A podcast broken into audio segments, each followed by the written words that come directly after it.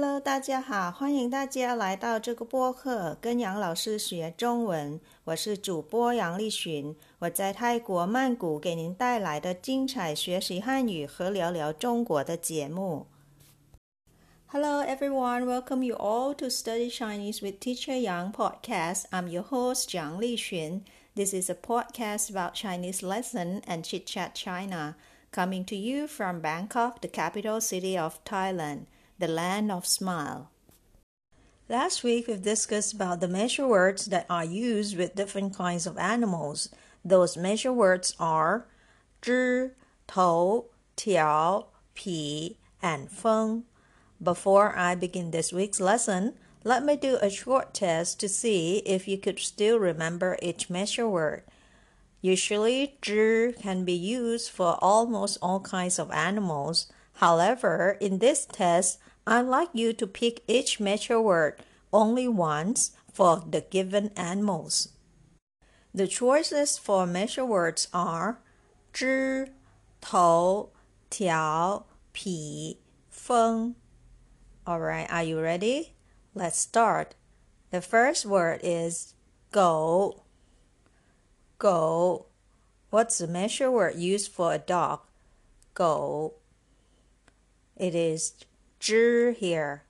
All right, you can omit 只 out. Now only four choices left: tou, tiao, pi, and feng. The second animal is 猪,猪. You can choose which measure word. Tou for zhu is okay. 一头猪 a pig. The third one, 鱼,鱼. Yu is fish. The shape of the fish is long, so you choose tiao for measure word for something that is long in shape. Tiao, yi tiao yu means a fish. Next one, the fourth animal is ma. Ma. What is your answer? Pi. 一匹马 means a horse, and the last one 骆驼，骆驼 camel. 骆驼 is used with 峰，一峰骆驼 means a camel. How it's going? Not that tough, isn't it? You use 只 for 狗，头 for 猪，条 for 鱼，匹 for Ma and 风 for 骆驼。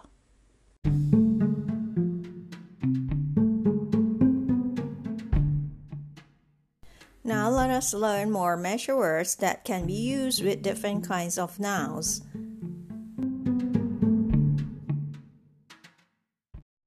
The first one is Zhang. Pinyin is Z H A N G with the first tone Zhang.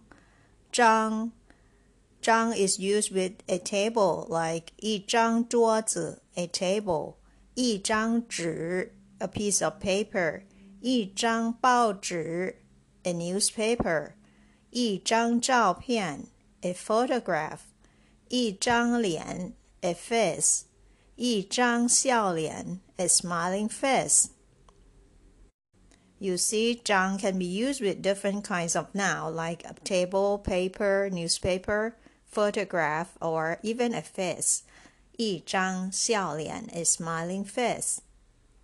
I'll give you an example how to use 一张笑脸 in a sentence. 他的那张笑脸让人心动不已。他的那张笑脸让人心动不已。This sentence means her smiling face is heartwarming. 她的那张笑脸 her smiling face 让人心动不已 is heartwarming.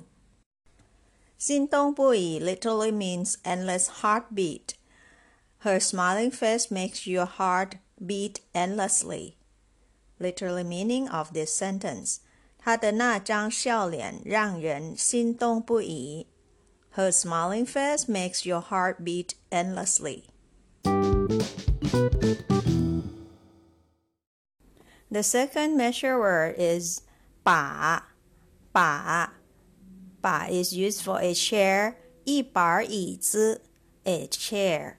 It can also be used with other nouns as well, like 一把锁一把锁 a lock. 一把钥匙一把钥匙 a key. 一把伞一把伞 an umbrella or 一把刀 一把刀，a knife. The third measure word for today is 件.件 can be used for a cloth in general. 一件衣服 means a cloth. 件 is usually used for the top like shirt, t-shirt, sweater, jacket, etc. But for the bottom like shorts, pants, skirts, or even dress, we'll use the different measure word that is "tiao." 条 Let's have a look at a sentence sample. 我想买三四件衣服，一件衬衫，一套西服和一条短裤。Again, I repeat. 我想买三四件衣服，一件衬衫，一套西服和一条短裤。Well, this sentence contains three measure words, which are 件、 套。和条。一件衣服，呃，三四件衣服 means three, four pieces of clothes。一件衬衫 one shirt。一套西服 one set of suit。套 here is a measure word。西服 is suit。One set is 一套。一套西服 one set of suit。And um 一条短裤，短裤 means shorts。 条 here is used as a measure word for the shorts. 一条短裤 means one shorts, one pair of shorts. You can notice that there are three different measure words used in this sentence. 件 for clothes and shirt, 套 for a set of suit, and 条 for the bottom, which is shorts in this example. 件 can also be used with other nouns as well like for example, 一件事 a matter or thing. Like 我有一件事要跟你们商量一下。我有一件事要跟你们商量一下。I have something or a matter to discuss with you. 一件事 means a thing or a matter. Another noun that we can use 件 as a measure word is 礼物。 一件礼物 means a gift. Let's look at a sentence sample. 我送她一件礼物。我送她一件礼物。I sent her a gift or a present. 我送她一件礼物。I sent her a gift.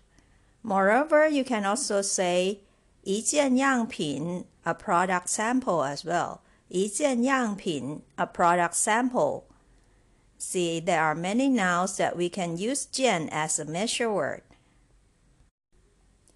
It can be a cloth, a shirt, or even a gift, or a matter or thing, or even a product sample. Lots of nouns that we can use 件 as a measure word. Well, let's have a short break and we'll come back with more nouns that can be used with the word 条 measure word 条 that we learned last week for animals that are long in shape like fish, snake, or worm. What are those and other nouns? Please stay tuned. I'll be right back.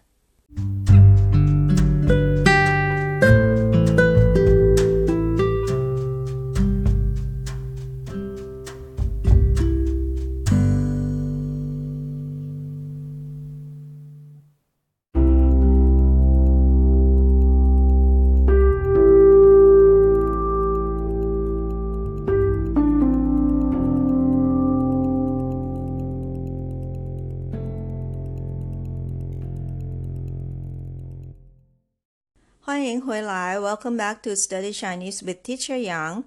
Let's continue with the measure word 条 we learned last week for animals that are long in shape like fish, snake, or worm. What are the other nouns that can be used with this measure word 条? Let's look at an example. 一条河,一条河 means a river.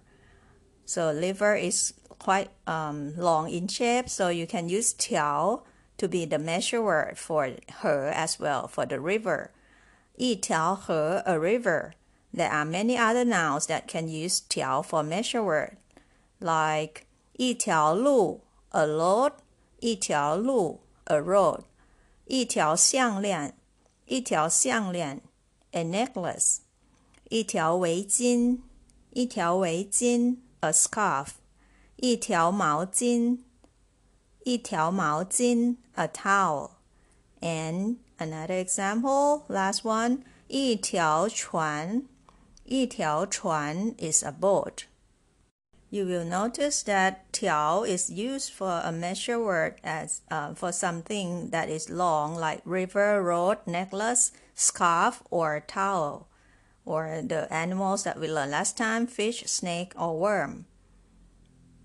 You can use 条 for the measure word for those nouns. Well, there are many, many more measure words in Chinese. As I mentioned last week, there are no particular rules as for which 量词 or measure words to be used for each noun. All we have to do is to learn it by heart, read more, and get used to them. I will share some more 量词 or measure words in Chinese in the next episode. The more words we picked up, the more we can use Chinese accurately and comprehensibly. For now, let me review all the 量词 we covered last week and in this episode. There are eight of them. The first one, 只,只,一只狗, a dog. Second one, 头,头,一头猪, a pig. Third one, 匹匹一匹马 a horse. Fourth one, 峰峰一峰骆驼 a camel. Fifth one, 条条一条鱼 a fish. 一条裤子 a pair of trousers. 一条河 a river or the river. 一条项链 a necklace. 一条围巾 a scarf, 一条船 a boat.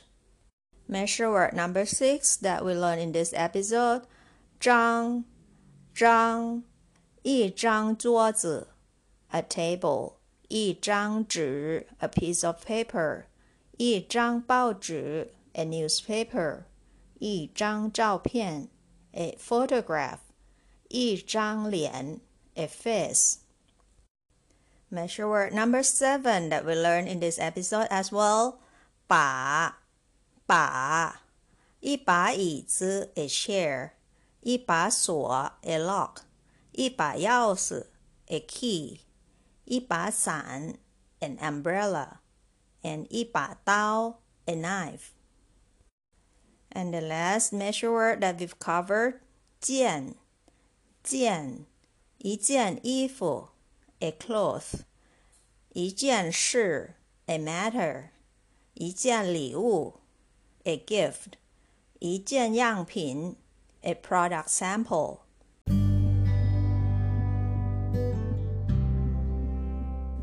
好了，时间差不多了，今天咱们就先学到这吧。感谢大家收听，咱们下周接着学量词，好吗 ？Alright, it's about time. We've come to an end of this episode. Thanks everyone for listening. We'll continue with more measure words next week. 大家再见了. See you next week. Bye bye.